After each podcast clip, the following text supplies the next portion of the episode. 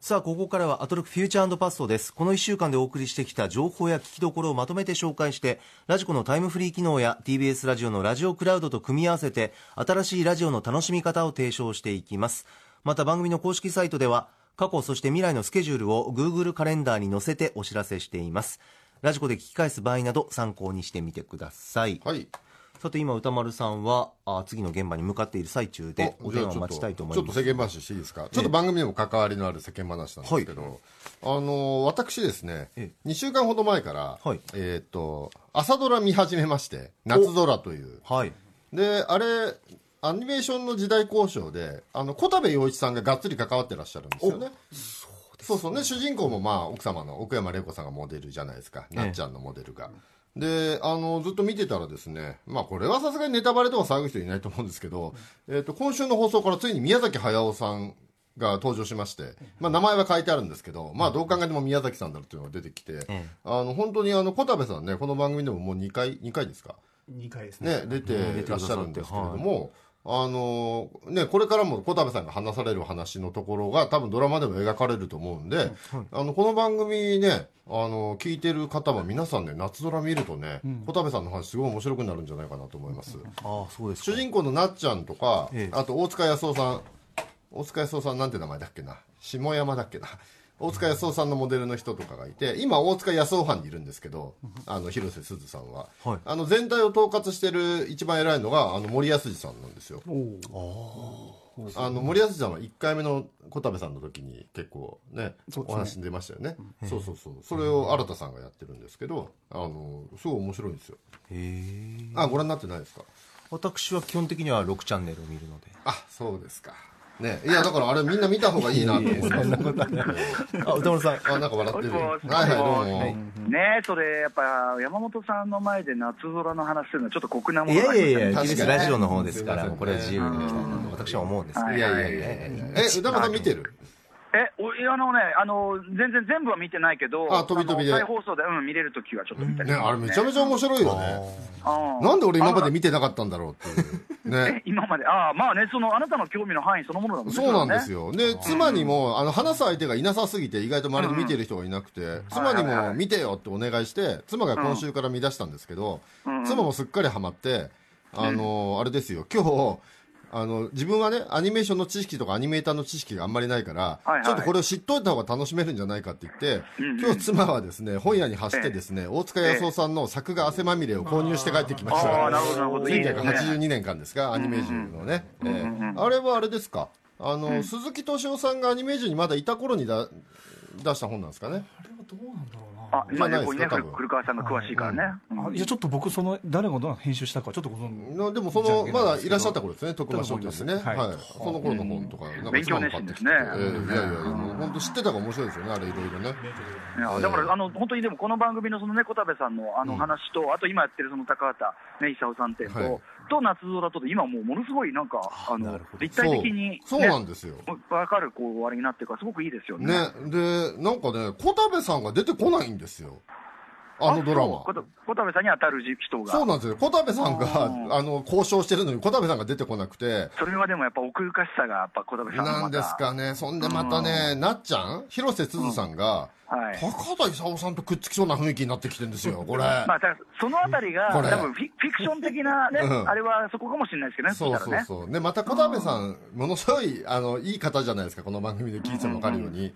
で、高畑勲さんが、多分こ、小田部さんフィルターの高畑さんっていう部分も大きいと思うんですけど、ものすごい高畑さんがチャーミングな人として描かれてるっていうか。なるほど。本当はもっと恐ろしいそうそうそうそう恐ろしいって逸話が多いんですけど その面倒くささはこういうチャーミングな人柄あっての面倒くささなんだよっていうふうに描かれていて、で割となんかなっちゃんといい雰囲気になってきてるんですよ今、なるほど。うん。でそこにあの天才宮崎駿が今入ってきてですね引っかき回し出してる感じっていうんですかね。宮崎さんに当たる人は誰が演じてるの、えっと染谷君ですかね、うん。ああ、なるほどね。はい。やっぱちょっとカリスマがね、感じそうなんですよ。新人なのにものすごいなんかこうものをはっきりしめちゃめちゃアイデアも出すし、んうんあと面白かったのが昨日の放送あの、ストーリーなんて絵を描きながら考えればいいじゃんみたいな。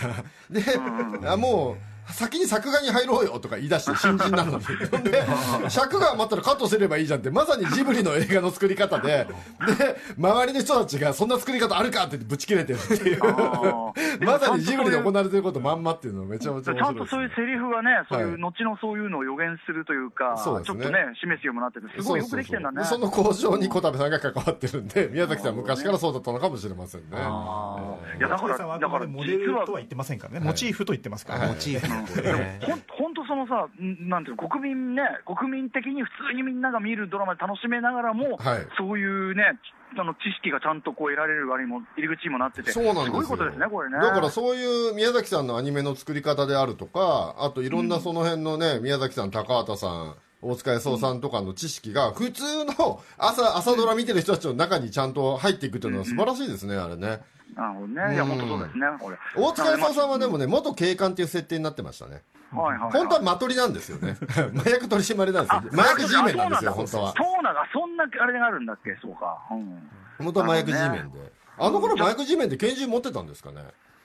どうです大か、ね、塚康夫さんがねなんでマトリ入ったんですかね、普通に大塚さんのイメージで考えると拳銃撃ちたかったのかなってイメージですけど。どうなんですかレね？レックさん、この,、ええ。この踏み込み方してると、本当、時間いくらあっても足りないから、はい。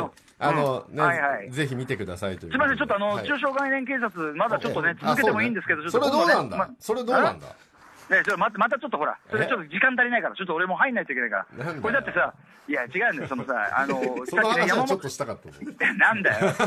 いや、いや山今日だってもうう、放送前からずっとみんなであの話してたんだもん。好き,、うん好き嫌いでも話でもさ、これさ、好き嫌い話は本当いいお題で、ん。あの、どうでも、心底どうでもいいお題で、まあ確かに、デカ長が言っちゃういいことだよいね。つ打ち切っても差し支えない話ではあるななんか山本さんが手にメールをメールを持っていらっしゃるんで。あさっき読んだメールですあこれ、が元のメールか、うん。うん。でさ、違うんだよ、山本さんが、ね、ええあの、はい。俺をこうやって入るのさ、こうやって次の打ち合わせとか行くの送らせてるけど、あんた全然自分の打ち合わせとか全国に行くタイプだろうって話で、ブランチあるからとか言って、絶対なんかさ、ちょっと一杯、一杯やって帰るとか、絶対やんないもんね。確かに。次の日予定があるときはもう絶対ダメです、ね、ブランチの入りもきっちりと、絶対やんなので歌丸さんの立場だとあの絶対にあのご苦労するなっていう思いながら。でしょ、はい。てか、だからこれでさ、そのさ、ブランチ入ろうとしてる時に引き止められたらさ、ぶち切れるでしょ、だってもう。まあ、山本さんそうです。自分のペース崩されるの大い嫌いなんでやそんなことないですよ。生放送の前ちょっとでも歌丸さんは明日ライブがあるって言ってもじゃあ一杯だけなって言いながら4杯も5杯も飲んで帰るタイプですよ。ね それは違う、だから俺はもうさい、もうそれは反省して、だからもうそもそも飲まないっていう、もうそういう選択をしてるから。やめたんですね。やめたんですねそうそうあーなるほどそこなんはいです。失礼しました、えーはい。はい、ということで、はい。じゃあそろそろ行きますんでね、はい。あのまたレックさん、今週もよろしくお願いします。はいよろしくお願いします。はい、あと山本さんもね、はい。ちゃんとね、ちゃんと睡眠をとって、ね、風邪風邪を治して、治ってくださいね。はいはいはい、ということで、えーリスナーの皆さんもね、失礼いたします。また来週お会いしましょう。ありがとうございました。はありがとうございってらっしゃい。は失礼いたします。えちなみに先ほど俳優紹介しました。あの染谷さんではなく染谷さん。あ染谷さん。はい失礼しました、はい、さあそれでは参りましょう。ここだけ聞けば1週間がわかるアトロクフューチャーパストパスト編7月8日月曜日から本日金曜日の8時までこの番組のパストすなわち過去を振り返ります。今夜も各曜日のアナウンサーが振り返りを行っています。まずは7月8日月曜日です。月曜パートナーの熊崎和人です。6時台最初のコーナーはホットなカルチャースポットからライブ感たっぷりにお届けするカルチャー最新レポート。デジタルシネマが主役の映画祭。スキップシティ国際 D シネマ映画祭についてお送りをしました。土曜日から始まります。そして6時台後半のゲストコーナー一流キュレーターから厳選した情報を伺うカルチャートーク。月1レギュラープロレスラーのスーパーササダンゴマシンさん。昼心霊スポットのすすめ第2弾八王子槍水の同僚堂跡。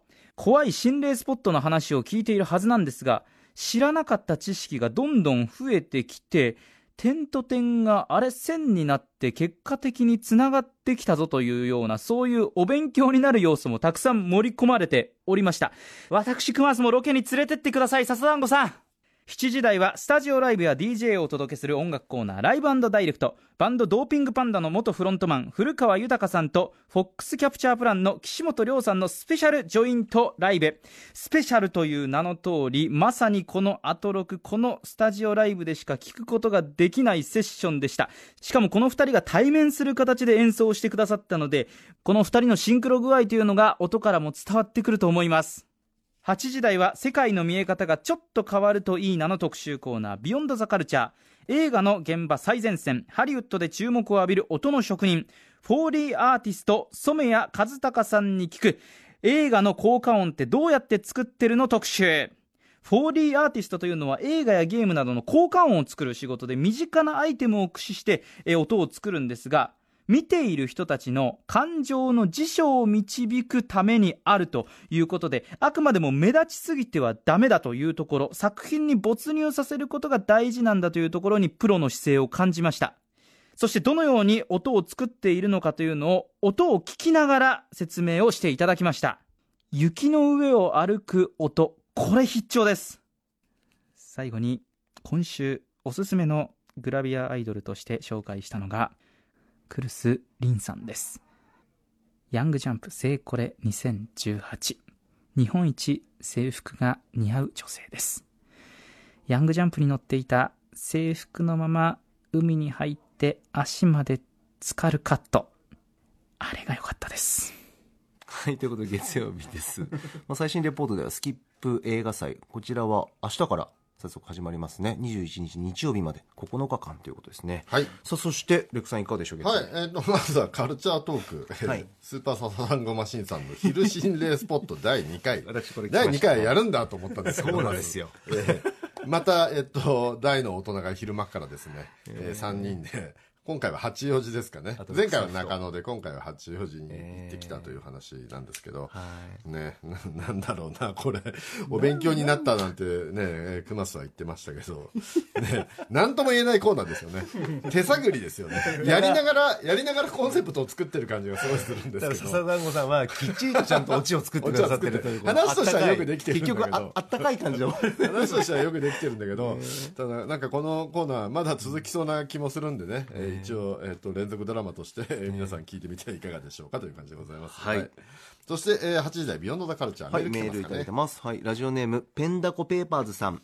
えー月曜は、染谷和孝さんの映画の効果音特集が面白かったです。解説で、フォーリーアーティストという職業は、映像の動きに合わせて効果音を作る技術を発案したジャック・フォーリーさんの名前が由来になっていることや、スタジオでは効果音の実演をしてくださり、現場で本当の音を取るとリアルにはなるが、いろいろ不都合な音が入る。音を足すより削除する方が難しい。フォーリーは音をコントロールしやすいのがポイント。自分たちは監督に代わりに音を作るインターフェースとおっしゃっていて、さらに火の音は意外にもコンビニの袋とマイクに風を吹きかける音から作り、専門学校で教える正しいマイクの扱いとは全く逆のことをやると聞いて、常識にとらわれない発想が思わぬ効果音を生むことに目から鱗でしたということです。はい。これ先週のあのフューチャーバストのフューチャーのところでね、あのみんなで小豆の音とかね、はい。な波小豆をガラガラやって波の音作ったりとか言って、ええ言ってたんですけど放送後に、あのね最新のスカイウォーカーサウンドにいた人だからそんな作り方してるわけないよとかみんなで言って、失敗したなとか言ってたんですけど聞いてみたら今でもそういう作り方だったっていう特集でしたよね。意外と意外とアナログというか。ねアナログというか、ええ。実際にある音で何かで作っているっていうのは昔から変わってないんですねやっぱりね。やっぱりそこは最終的に人の微調整と知恵とっていうのが詰まってるんだっていうのが嬉しかったちょっとなんか、要はやっぱり実際の音を使っちゃうとやっぱり他の余計な音も拾っちゃって拾っちゃってあとでミックスができなくなっちゃうからやっぱりそれぞれ単体の音で似た音を作っていくっていうね、えー。でそれを組み合わせてええ。なんか厚みを出したりしていくっていうね。これでも実演があったんで本当ラジオ向きというかね。当に楽しかったね。特集でした。で僕がねあの興味深いというかあなるほどと思ったのはやっぱりそのサウンドデザイナーの仕事って、画面の外で起きてることを表現できるんだっていうのがあまさにと思いましたね。はいはい。ね。た、確かに、今何かが迫ってきてるとか、はいあのね、近づいてきてるとか、画面の外で、例えば何か、砲弾がねバンバンバンやってるとか銃撃戦が起きてるとかっていうのも音だけで表現できちゃうんですよね。あとその実際にその音が鳴ってるシーンに行く前に音だけ先行してっていう役割も改めて聞くと、ね。はあ大事だなっていう。でなるほどなと思いましたこれは。そうですよね。はい、でね面白かったのはあと無機質な CG にねこう SE が入入ると交換が入ると命が吹き込まれるっていうお話とかもね、面白かったですしあのあとすごいなと思う映画っていうのでゼログラビティを挙げてましたよね。はい出てました。ね、あれはもう引き算で作られてるっていうお話で、最初はもうもっと音がいっぱい当たっていたはずなのにどんどんどんどん引いていくことによってその宇宙のね孤独な感じとか孤立してる感じを出していったりっていうねいやー宇痺れましたよね。宙空間の感じを出していくっていうのも。確かにあの普通やっぱこういうダビング作業って映画では言うんですけど、ダビング作業でって最初はあらゆるものに音は一応当てるんですよね。でそこからまあ弾いてって余計なものは弾いていく、まあ、もちろん足んなければ足すんですけど、はい。最初はね最大限用意したとこから弾いていくっていうのはまあ割と一般的ではあるんですけどそれを究極まで弾いてるのがゼログラビティだっていうお話でしたね、はい、これでもすごい面白い特集なんでねぜひ皆さん聞いていただければと思いますこれ聞いた後に何か好きな映画見たら、ね絶対耳がそっちに行くっていうか、また世界ちょっと変わって見えるんじゃないかなと思いました。鍵だけでこんなにいろいろやれるんだとかそうですねぜひ聞いてみてください。さあ、続いては7月9日火曜日です。火曜パートナーの宇垣美里です。6時台最初のコーナーカルチャー最新レポート。東京国立近代美術館で開催されている高畑勲展。日本のアニメーションに残したものを主任研究員の鈴木克夫さんにご紹介いただきました。10月6日までということなんですが、今のところ1日1000人以上の方が訪れているということなんです。前回は時間が足りなくて最後の方駆け足だったので、もう1回、いやもう2回、もう3回何度でも見に行きたいそして6時台後半のカルチャートークは不定期コーナー漫画家さんいらっしゃい今回はこの漫画がすごい2019女編第1位を獲得しましたコミックメタモルフォーゼの縁側の作者鶴谷香織さんが登場でした。作中の BL シーン、ちゃんと萌えを盛り込むことが難しいですっておっしゃってましたけど、だからか、毎回キュンキュンしちゃうんですよね。はあ、物語の続きが楽しみ。続いてはこちら。7時台の音楽コーナーライブダイレクトには、東京ナンバーワンソウルセットのギター兼ボーカルの渡辺俊美さんが結成しました。渡辺俊美ザ・ズート16によるバンド編成でのスタジオライブでした。8時台の特集コーナービヨンドザカルチャーは、アジアンフードジャンクション、インド亜大陸料理編。アジアのフードカルチャーをキュレーションするシリーズ第1弾は、インドからネパールをはじめとする南アジアの料理。案内人は話題の新刊、日本の中のインド亜大陸食機構の著者、小林正樹さん。いやー、ネパール料理美味しすぎる。出汁も効いているのか、辛すぎなくって、日本人向きなんでしょうか。いつまでも飽きが来ないんです。その上食べ放題おかわりし放題ってどういうこと？いつまでもいいってことですか？最高だなはい、火曜日でございます、 RECさん。はい。で、ビヨンドザカルチャー、アジアンフードジャンクションね、これ、初めての試みですよね、料理で行くっていうのは。そうですね、はいメールいただいてます。ラジオネーム、ふんどしゆで太郎さん。今週は火曜日8時台、アジアハンターの小林正樹さんが出演のアジアンフードジャンクションが聞いていて、とてもお腹が空きました。今まであまり理解できていなかった、インド料理とネパール料理は別物であるということや、インド人とネパール人の国民性や食文化の違いについて知ることができ、インド亜大陸料理への興味が深まりました。後半、スタジオでネパールのビールとダルバードというネパール料理を心底美味しそうに食べ、飲み、コメントする宇垣さんが印象的でしたということです。はい。ね、何気に街の中に、インド、ネパール料理って両方の看板掲げてる店が多い印象は僕あったんですけど、あそれってもともとだからインド料ネパールの人がインド料理屋さんで働くために来て独立してたから、まあ、インド料理も作れるようになるんですよねきっとね。だからインドネパール両方出す店が結構あるんですかね。だから両党使いなんだ。ね。いやこれでもなんか知らないことだらけっていうか、ええ。あんまり普段深く考えずに食べてたなっていう、そうですね。なんとなくうん。インド料理と同じようなもんなのかなと思ってましたけどね、ええそうですね。結構違うんだってことが分かりましたね、ナンはインドではあんまり食べないとかね。びっくりですよね あの、ナンを、あの、メインに食べてるかと思ってるぐらいでしたもんね。そうそうそうそう。はい。そしたらねあの実際はインドの北の方では一部食されるけれども何か特別なお祝い事とかある時に食べるようなものだっていうのでねどっちかというとパキスタンから入ってきたみたいな話でしたよね、ええだからイメージってやっぱり先行してるんだなって、ね。改めてこういう特集聞くと、まあ、パキスタンももともとインドの北の方っちゃ北の方ですもんね同じ国でしたからね。ね。だから本当に北の方の料理なんですねなんていうのがね。ねはい、だから、なんていうもの自体がその日本におけるカリフォルニアロールみたいなもんなんじゃないかっていうね。要は現地でローカライズされたインド料理を普段我々は食べてるっていうことですよね、うん、そうですね。これはなかなかね面白い話でしたけどあと新大久保のネパール料理屋さんが今そんなに活発なのかっていうのも全然知らなかったんですねこれ、ソルマリという店ですね。はい、僕もね、でもね一回なんか用があって行った時に、えなんか金があんまりなくて知り合いと歩いてて、え一番安い店に入ろうって言ったらネパール料理店で、どのどの定食もなんか500円ぐらいで食べられる店でちょっと不安になったんですけど、ええ。入ってみたら本当に全部500円ぐらいのお店ありましたね。へそれもだから日本人向けじゃないみたいな話でしたよね。そのあ、そうでしたね。日本に来てるネパール人のはい。学生の方とか向けのお店だっていう確かにね入ったらねあんまりね日本語通じないんですよもあ、もう接客の段階から、はい。もう日本人向けというよりはというう、のは。はい、もう全然通じなくて、はあ、うんな感じでした、なるほど。うん、美味しかったですけど。美味しかったですけどでも、あんまりなんていうんですかね食器とかえ盛り付け方とかあんまり気を使ってない感じっていうんですかね、ええ。まあ、そそれはそのお店がというお店がすごいラフな感じでラフうん、だからまああっちの安い定食屋さんみたいなのを日本でやってみたみたいな感じなんですかねはあ、ちょっと食べてみたくなりましたね。なんかでも、これ聞いてて、宇垣ささんと歌間さんが食べてるやつ、なんか食べてみたかったですよね。金曜はそういうのは一切ないですからね。もう想像するしかないですけどね、我々。え ちょっと出してくれてもいいのに。たまにはね、たまには何か現物あってもいいだろうと思うんですけど。えーえー期待しております。はい。さあ、続きましては、7月10日水曜日です。水曜パートナーの日々真央子です。7月10日の放送を振り返ります。6時台前半のカルチャー最新レポートでは、ビールがトレードマークのラップグループ POP の上鈴木白秋さんに、町田芝広で開催中、巨大クラフトビールイベント、大江戸ビール祭り2019夏をご紹介していただきました。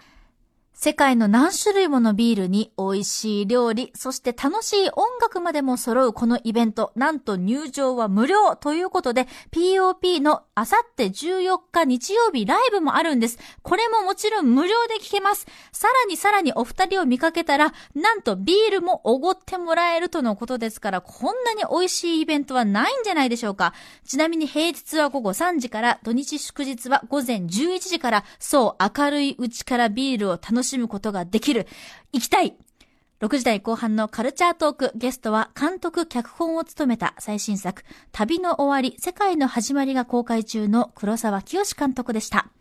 かねてから大ファンだという歌丸さん。今回直接インタビューするのは初めてだったということで、程よい緊張感の中で、歌丸さんの監督への愛が溢れるインタビューでした。あのクリーピー偽りの隣人のお話も聞けましたので、ぜひ聞いていない方はチェックしてください。続いてはこちら。7時からのライブダイレクトは来年デビュー30周年を迎えるロックミュージシャン、ローリーさんのスタジオライブでした。小さい頃、本当におよそ20年前です。初めてのミュージカルを見たのは、ローリーさんが出演されていたフック船長が出ていたピーターパンでした。大人になって再びこの第6スタジオでお会いできて、そして生で演奏を聴くことができて、胸熱でした。ありがとうございました。8時からの特集コーナービヨンドザカルチャーは日本の女の子の間で発達した特殊なビジュアルコミュニケーション、顔の画像を加工する森について、森の誕生、女の子とテクノロジーが生んだ日本の美意識の著者、久保由香さんにお話を伺いました。森、つまり大森の森ですけれども、その森というのは、可愛く見せたい、綺麗に見せたい、だから目を大きくしたい、髪の毛をこうくるくる巻きたい、そういった思い、行動、アクションかと思っていたんですが、そうではなくて、女の子たちの間に独自で生まれたその文化の中でコミュニケーションのツール、その手段の一つだったというのは非常に勉強になりました。私も過去に撮ったプリクラの数々をですね、まあ、久保先生に見せていろいろ解読していただきましたが、森というのはものづくりの精神に基づくものだった。昔からあったというのは驚きました。MORI、森、この文化の精神というのが世界に広がる日は、そう遠くないかもしれません。はい、その森の特集について、ラジオネーム娘の名前はレイチェルさんからメールいただいてます。よく難しいことを簡単に説明できるのが本当に頭が良い人と言われますが、水曜日の森特集の久保由香さんは、ポップなテーマをアカデミックにしゃべり、それがとてもわかりやすいという、さらに頭の良さがにじみ出るような素晴らしい内容でした。森のきっかけに始まり、最後にはもう自撮りは古いまで懐かしかったり新しかったり情報量も多くて複数回聞いても楽しい特集です。あと森ど真ん中世代の日比さんが当時を振り返る話も妙に生々しくて日比さんファンなら必聴ですね。それにしても今回の久保さんといい先週のウィキペディアの北村さんといいアトロクには次から次へといいキャラ喋りの上手いゲストが出てくるなぁと改めて感心しています。アトロクチームやるなぁとメールいただきました。はい、いや僕もね聞いてて久保先生って面白い人だなと思って聞いてました。はい、そうでしたね。なんだっけ最初息息を数値化するとかなんかそういう研究をやろうとして頓挫したとかそういう話から始まり。どういうから ねすげえなと思いましたけど、ね、そうなんですよね。パンチが効いてると言いますか、はい、でこの森っていうのもなんかさっきのあの好き嫌いと同じなんですけど言葉の定義からなんか僕結構考え込みながら聞いちゃって、はい、意外といろんな意味合いで使うじゃないですか森って。話を持ってるとか、えー、そうですね。で僕はてっきり森っていうとそのよく見せるためにもやるんじゃないかなと思ってたんですけどはい私もです。ねあのー、そういうのとはまた違うものなんだって話でしたよね。だからそのあれですよ。あのああいうのは森って言わないんですかね。あのクマスの好きなグラビアとかで、はい、あのー、修正が入るじゃないですかいろいろ、はい、ああいうのは森とはまた違うんですかね。加工ですか？あれはただの加工フォトショー加工そうなんですかねあれはまた森とは言わないんですかねうんあれですかね辻ちゃんの写真とかが森なんですかね辻ちゃんのえっと元モーニング娘。はい、辻希美さん。はい。辻さんだってテレビ出てる時よりブログの時の方が目大きくないですか？なんか。ああれが森文化なんですかね。確かにそういう機能を使ってらっしゃるかもしれませんね。そうですよね。うん。な、なっていうことなんですか、ね、私もそういう認識ではありますけどね。ねそれで森っていうのは別にその異性に好かれるためとかモテるためではなくて、うん、自分らしくあるためっていう話でしたよね。はい、ねこれが、あそういうものなんだと思って、で、原点にあるのはプリクラだっていうお話だったんですけど、はい、僕が全くプリクラ通ってないんですよ。まあ当然なんですけど、おっさんですから。私もほとんどですね。え、山本さんも通ってないんですか？ほとんども記憶、1回か2回ぐらいかな。ああ、そうなんだ。はい。もう僕なんかプリクラ見るって言ったら大体なんか、あの、アイドルの流出のプリクラとかぐらいしか、大体男性と一緒に撮ってるプリクラが流出とか、そう、そういうのでしかなんかこう、プリクラって印象になくて、またそういう写真って持ってないんですよ。当たり前なんですけど、持ってたら誰か分かんなくなっちゃう。なるほど、なるほど。あそんなにプリクラで目を大きくするとか、そういう機能があったんだっていうことすらもよく知らなくて。あ、そその段階のこともちょっと、はい、全然もうプリクラ弱者なんですよ。ああ、私プリクラが登場した世代だったりするんで、そのあたりは知ってましたけど。それはもう初期の頃から搭載されてる機能なんですか？いや、徐々に徐々に増えていったんだと思いますよ。徐々に目を大きくするとか、はい、最初は色を変えるとか、はい、なんかキラキラみたいなのを足せるもんだっていうのは知ってたんですけど、字を書いたりできるのは知ってたあはい、背景とか。はい。はい、はい。と思ってたんですけど。ちょっとずつ進化してましたね。でもなんですね。いや、でもこれもまた現物がないんで、日比さんのプリチョってやつが見たかったですね。確かに。ねえ。初めて撮ったプリクラとかがあってなんかあった、貼ってあったんでしょ？そうですね。それは何ですか、はい、その年代の女性っていうか、今でもみんなプリチョっての持ってるんですか？今は、えっと、私のレベルで言うと知ってる情報量で、えええっと、プリクラ撮って、それをもう携帯に転送してくれるんです、ピュって。え？データ転送してくれる。何もプリントしてなくないですか、もう。そうですね、データ転送。プリはどこ行ったんですか？あの、それは、あの、最初の、あの、始まりだけですね。へえ。もう、プリントのプリじゃないの？あれ、プリティのプリなの？プリって。プリントのプリ。もともとはプリントしかできないんで。ですよね。そうです、もちろん、もちろん。カッコンって出てきて、写真が。じゃあもう、ないんだ。形骸化してるんだ、プリは。できるところもあって、データ転送もできるっていう、おそらくそういう機会が多いと思いますけどね。現物で欲しいし。スマホとかに？そうです。なんか QR コード読み込んだりとか？とかですね、なんか、まあ、あの、アドレス打ち込むのかわかんないですけど。ななんかないとね、ま、周りにいるだけで送られてきたら困りますこれ怖いですね。あ、そういうものなんだ。もう全く知らない、だから全く知らない文化なんで、まずプリ帳ってものも知らなかったから、あ、そんなものがあるんだと思って。すんごい持ってましたよ、女子が、プリ帳は。へびっしり取って貼り付けてましたから。あ、山本さんの頃はまだ学生。学生でしたねあ。じゃあもうはいクラスの女子はみんなプリチョを持ってる。はい、プリジョン持ってました。やっぱ女子同士で行くことの方が多いんですか？女子同士、あとでも、あの、恋人同士で撮ってる人たちもいましたそ。れが流出したりするってことなんですか？流流出っていうか、まあまあまあ、あの、ほ他の人に あの渡ることはありますよ、ひょんなことでね。ていうか、人に配ったりしま、してましたよね。交換とかしてましたよね。あ交換するんだ。えー私はもう本当に、あの、会の外でしたけど。いや、本当にはいそんな悲しい思い出は聞いてない。いやいやいや。いや、でもなんか聞いてて思ったのが、はい今で言うと、あの、だからその可愛く見せるためでもなく自分らしくあるためとか、あとなんか仲間内のコミュニケーションとして必要だったって話聞いて思ったのが、はいあれなんですかね、アバター作る感覚に近いのかなと思ったんですよね。はあの、ネット上でなんかアバターって作るじゃないですか。そうですね。はい。とか、あとゲームとかでも作るじゃないですか、自分の分身を。はい。その時にまあ自分にすっごい似せて作ることもあるけれども、ちょっと自分と違う風にカスタマイズしたりするじゃないですか。はい。まあ僕の場合は割と全然自分と違うの作ったりする方なんですけど、ドウェイン・ジョンソンみたいなの作ったりして、ゲームをプレイする方が好きなんです、好きなんですけど、うんでもなんか自分に似せつつ、でも自分にないものをちょっとカスタマイズしたりするじゃないですか、アバターって。あ、その感覚なのかななんて思いながら聞いてました。はい。うん、なんかでもいろいろ考えたことない文化なんで、ね、これ楽しかったです。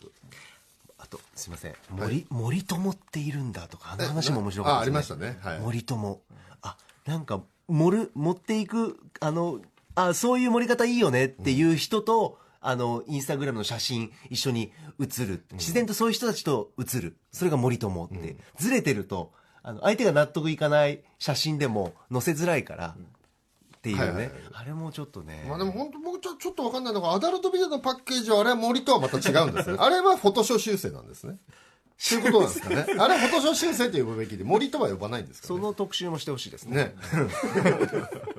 続いて7月11日木曜日です。早速木曜日振り返らせていただきます6時台のカルチャー最新レポートは東京国立博物館で開催中の三国志展について、えーレポートいたしましたなんとあの曹操のえーお墓の石碑が日本初来日ということで、これはとっても貴重なものなんですよね。もう、これはね、三国志ファンは絶対生で見た方がいいものだと思うので、9月16日までの開催です。まあ2ヶ月間くらい会期ありますから、私も行こうかと思います。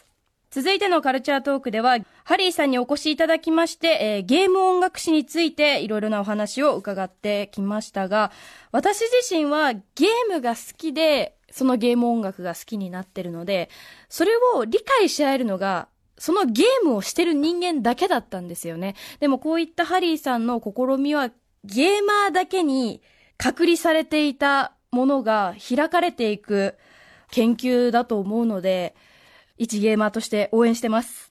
続いて7時台のライブダイレクトはアニメソングをミックスする DJ シーザーさんのパリジャパンエキスポミックスをお送りしました。いやでもワンピースの We Are 最高でしたね。いやー、カラオケ行ったらもうこの世代必ず歌う一曲ですからね。ね。8時台のビヨンドザカルチャーは伝統楽器尺八特集 by 池上健二さんということで池上さんと一緒にお送りしたいと思います。はい、よろしくお願いします。よろしくお願いしますありがとうございます。コーナーの中で、はい。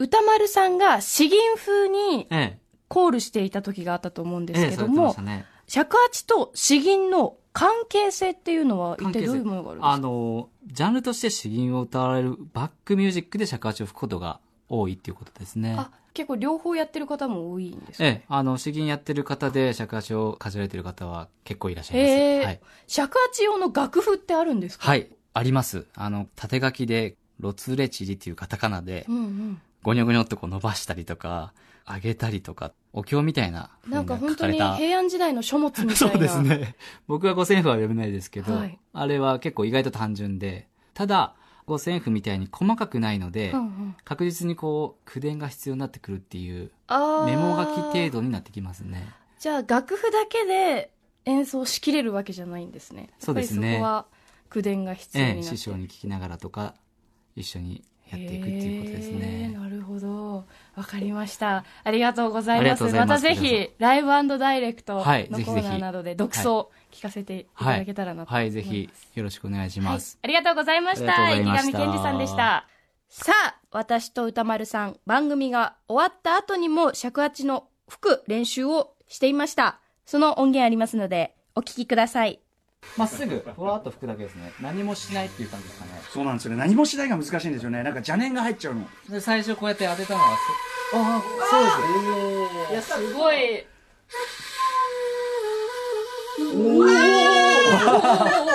その調子でちょっと旦那さん指を指を。邪念が。心の自然です。この大自然今。内側部分を大きく。そうです。やっぱ邪念が消えるとなる本当に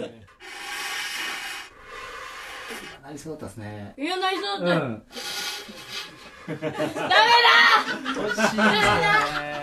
いやー、鳴らせなくて悔しかったです。でも本当にね、難しい。なんかこう、今までのこの楽器特集、意外にコツをつかんでいて、今日もいけるんじゃないかって淡い期待を胸に抱いてたんですけども、完全敗北です。歌丸さんはすごい。音出せてました。ということで、木曜日でした。ね、ビヨンドザカルチャー、後ほどちょっとメール紹介します。はい。まずは、まずカルチャートーク、えっ、とね、海外と日本のゲーム音楽史研究の話だったんですけれども、ええ。えっ、と、この本がね、本の告知があまりね、一応されてたんですけど、今僕ちょっとね、貸してもらってみたら、このゲーム音楽ディスクガイドって本、結構とんでもないですよ、この本。あ、なんかカラー写真がたくさん。いや、全、オールカラーなんですよ。全ページカラーなんですよ。結構しかもページ数。そう、これで2500円ぐらいで、はい。えーっと、膨大な数からな、数の中から選び抜かれた名盤950枚を紹介なんで、950枚オールカラーで紹介してもまだコンプリートじゃないっていう。いや、これは膨大なこう研究の成果ですね。この本ちょっと売れてほしいなと思いまして。結構厚みありますもんね。で、あの、まあ、ゲーム音楽って、ジャンルといえばジャンルですけど、はい。音楽ジャンルではないじゃないですか。特にサウンドトラックって別に用途の、用途だじゃないですか。サウンドトラックって映画でも、ええーっと、まあ、ゲーム音楽でも。え。はい。音楽ジャンル、例えばだからジャズとかロックとかヒップホップっていうジャンルじゃないんですよね。ああ、サントラっていうのは。そうそう、サウンドトラック自体が。で、その中でも、あの、ゲーム音楽ってすごい特殊なね、使われ方するサウンドトラックですよね。歌間さんも特殊の中でおっしゃってましたけど、どのシーンにどう当たるかはわからないし、全員が違う状況で聴いてるんですよ、いや、本当にそうですね。全く同じ状況で聞くことはないんね。ですよねはい。はい。そうそうそうなんですけどそのそのゲーム音楽のディスクの中からですねそれをですねそのゲーム音楽の中でジャンル分けしてる本という感じですかねこれは時期とか、えっと、演奏の仕方であるとかあとジャンルであるとかまあいろんな切り口であの分類してえーそれぞれの代表的な名盤を紹介してるというねここのゲーム音楽ディスクガイドすごい本ですねこれちょっと。あすみません。ええ。ジャケットの隣にびっしり細かく文字が、解説もこれ丁寧ですね。いやこれものすごい老作ですよ。へえ、ああ、300ページ近くありますね。ねこれに匹敵する本って今までなかったですしこれから出ることもないんじゃないかって思う本ですねこれ、えー。これこれは、はい、ゲーム音楽ディスクガイド。えエレキングブックスから2786円で発売中ということです、はい。さあ続いてビヨンドザカルチャー、はい。メールいただいてます、えーラジオネーム南向きの鳩さん木曜日のビヨンドザカルチャーの尺八特集面白かったです、木曜日に楽器シリーズをやっていますがいつもは楽器を知る楽器を演奏するという流れでした。今回は楽器を作るという新しい内容が入りました。確かに。道なき山奥へ進み野生の動物と遭遇しながら材料を取ってくると言われていました。竹やぶで七夕の笹を取ってくる感じで竹を切り節を砕きドリルで穴を開けたら完成と簡単にできると思っていました尺八を舐めていてすいませんでした。ということです。はい、い、やこれこれもでもね、え全く考えたこともなかったですね。コム,、コムソー尺八ってなんだっていう。コムソー尺八っていう。なんかでもなんかイメージなんか見たことあるな、まあみたいな。確かにコムソーって笛吹いてんなと思ってましたけどね、はいそうですよね。ええ。はいやでもこのねあの池上健二さん尺八演奏者なんですけど、はい。この池上さんと尺八始めるきっかけの話からして土地狂ってる面白かったですねもともとだってワールドミュージックの DJ だったんですよね。ですよ。ある日突然尺八を始めようと思って全てのレコードと DJ 機材を売っ払って、はい。尺八1本だけ。しかも素人が作った手作りのやつを買ってきてそこからキャリアが始まるっていうね。すごい。振り切るんだな。すげえ話でしたなこれ。であのねであの弟子入りして奏者になったんだけどその後自分でも作るようになり、はい。今その販売もしているっていうので、はい。ね、だからプロゴルファー猿も自分でクラブ クラブ作るじゃないですか。それに近いなと思って聞いたんですよ。そうでしたね。猿がクラブ作る時ってまず森に行ってなんかいい木の根っこを見つけて。そうでしたっけ？それちらっとは触れてますよで、ドライバー作るんですよね。そのドライバー1本ですよね。パッドも全部やるんですよね。あのドライバー1本で。それを思い出しながら聞いてました。現代版のプロゴルファー猿だよ、この人と思って。尺八版プロゴルファー猿。ねでもプロゴルファー猿のね、あのクラブ売ってくれるっつったらね、多分買いたい人いっぱいいるでしょうからね。そこまで話がいくとなんかよくわかんない 例えすぎ。例えのせいで分かりづらくなった。いや、でも面白いですけど。いや、でも、コムソの歴史にも無駄に詳しくなれましたよね。そうですね。ね。はい。もともとはコムソがその江戸時代が全盛期で、托発の時に尺八を吹いて、はい。来たって知らせて、お米をもらってたなんて話もね。あと尺八今どこで練習できるんですか？話も面白くなかったですか？あ吹かしてくれるあそこでっていうね。あと、コムソは幕末にスパイにみんななって大変だった話 顔が見えないからいや本当に盛りだくさんですよこのコム特集ソの歴史すごい。コムソってやっぱり時代劇とかで、敵の忍者とかじゃないですか、大体。あそうですね。敵の侍とか、はい。ええええ大体尾上一頭とか襲ってくるじゃないですか。もうすれ違ったら絶対コムソって敵じゃないですか。コムソって尺八になんか刃忍ばせてましたよね。シュッとこう。あそうそう。そうああと吹き矢吹いてきたあそうそう。吹き矢のあれも尺八でしたっけ？尺八の時代劇とかあの尺八じゃない。そう。あと白戸三平の漫画でも大体敵が化けてますよね。コムソにね。っていう印象でしたけど、あ実際その幕末にスパイ化したからその悪役的な描き方になったのかなとかね。そういうのも含め面白かったですねこれねねこれはラジコタイムフリーとあとラジオクラウドでも音は聞けるんでしょうこれは聞けるんじゃないですかね。尺八の吹いてる音はね。はい聞けるということです、チェックしてみてください。さあ最後は本日7月12日金曜日です。カルチャー最新レポート人気漫画「進撃の巨人」の作者伊佐山はじめさんに六本木ヒルズ森アーツセンターギャラリーで開催されている「進撃の巨人展」ファイナルを紹介していただきました6時台後半のムービーウォッチメン今夜歌丸さんが評論したのは「アベンジャーズエンドゲーム」のその後を描いた MCU 最新作スパイダーマンに新たな試練が襲いかかるスパイダーマンファーフロムホームです。続いてこちら。7時台ライブダイレクトラッパーのアクロさんとノリキオさんの2人によるスタジオライブ。そして現在はコンバット RECさんと今週の振り返り企画お届け中です、はい。本日はいかがでした？はい、えーまずはカルチャー最新レポート6時台ですね、はい。えー人気漫画「進撃の巨人」の作者伊佐山はじめさんが登場しまして、はい。えー六本木ヒルズで行われている「進撃の巨人展」のね、えー告知だったんですけれども、はい。まあひどいひどいひどいかったですね。えー何が何がひどかったのかというとですね、まあ、伊佐山先生あの多分すごく、えー謙虚でえー素敵な方なんですけどその伊佐山先生からですね、歌丸さんが、えーアトロクなくして、進撃なしっていう言葉のカツアゲを行うっていう模様が、えー行われるあのレイのメインパーソナリティの動きについて。そうですね、もう進撃なしって、アトロクなくして進撃なしカツアゲっていうのが聞けますので、これ、えっと、進撃の巨人ファンの方はね、必聴だと思います。本当に、い、いお声もらいましたよ。もうやけくそになってましたよね。進撃なしかも、いや、なんか、伊佐山さんが普段は、とか通常のおしゃべりが、こう穏やかな方なんで、あの、ギアチェンジをしてくださるんですよ ね。やっぱり。しかも、もちろん作者ですから、やっぱり雰囲気も掴んでらっしゃってっていう。はい。こんなことさせていいのかって思いながら聞いてましたけどね。でも、来、あ、用意できた、おあの、録音させていただいたもの、はいはい。アトロクなくして進撃なし 最高です、伊佐山さん。ありがとうございます。このカツアゲの模様が聞きたい方は、ぜひ6時台を聞いてみてください。ということで。はい。そして、8時台はね、はいムービーウォッチメン、ええースパイダーマンファーフロムホーム、ね、フェーズ3最終回ですね。ええーまあ、歌間さんさすがの評論でございましたが、私はちょっとね、もちろんもう、よくできてる。よくできてる。私は見ましたよ。面白い。はい。面白い。文句があるかでば文句はないんですけど、はい。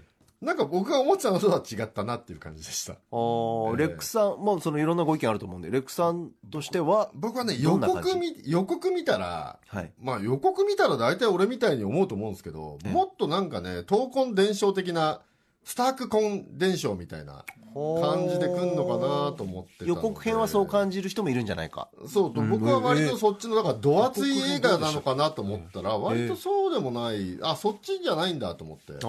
割と僕は何や節好きなんで、ベタななんかこう、少年ジャンプ的ななんかこう、魂の継承みたいな映画かと思ったらそうでもないっていうか、なんで、まあ僕、僕の希望で言うと、そのスタークの闇の部分も知りつつ、ええ拒絶し一回は駿河作の魂を継ぐみたいななんかそういうねベタな流れくんのかななんて思ってたんですけどそういう感じでもなかったですね。はあはだから文句があるとかじゃないんですけど、ええ思ってたとだいぶ違いましたあからね、そっちとは違う道行ったんだそうですね。いや、まあ、もちろんすごいよくできてまめちゃしたしくちゃ面白かったですけどね。うん。まあ欠点はほとんどない映画なんだなと思いましたけど、ええ。皆さんもぜひチェックしてみてください、さあ本日振り返りで紹介した各コーナーラジコのタイムフリーそれから TBS ラジオのラジオクラウドでもお楽しみいただけます。以上ここまでパスト編でした。この後は来週1週間の予定フューチャー編です。では来週1週間のアフターシックスジャンクションの予定一気にお知らせします。まずは7月15日月曜日。6時台のカルチャートーク映画ライターでデザイナーの高橋良樹さんに海の日にちなんで海は怖いよ映画を紹介していただきます7時台のライブコーナーはオルタナティブバンドスイートロールのスタジオライブ。8時からは大人こそ見るべきウルトラマン太郎の魅力再発見特集。怪獣博士ガイガン山崎さんと終わりからのボーカルで特撮ソングカバーバンド。これ特捜の層が奏でるというですね、えー科学特捜隊としても活躍している高橋ひょうりさんに伺います。続いて16日火曜日。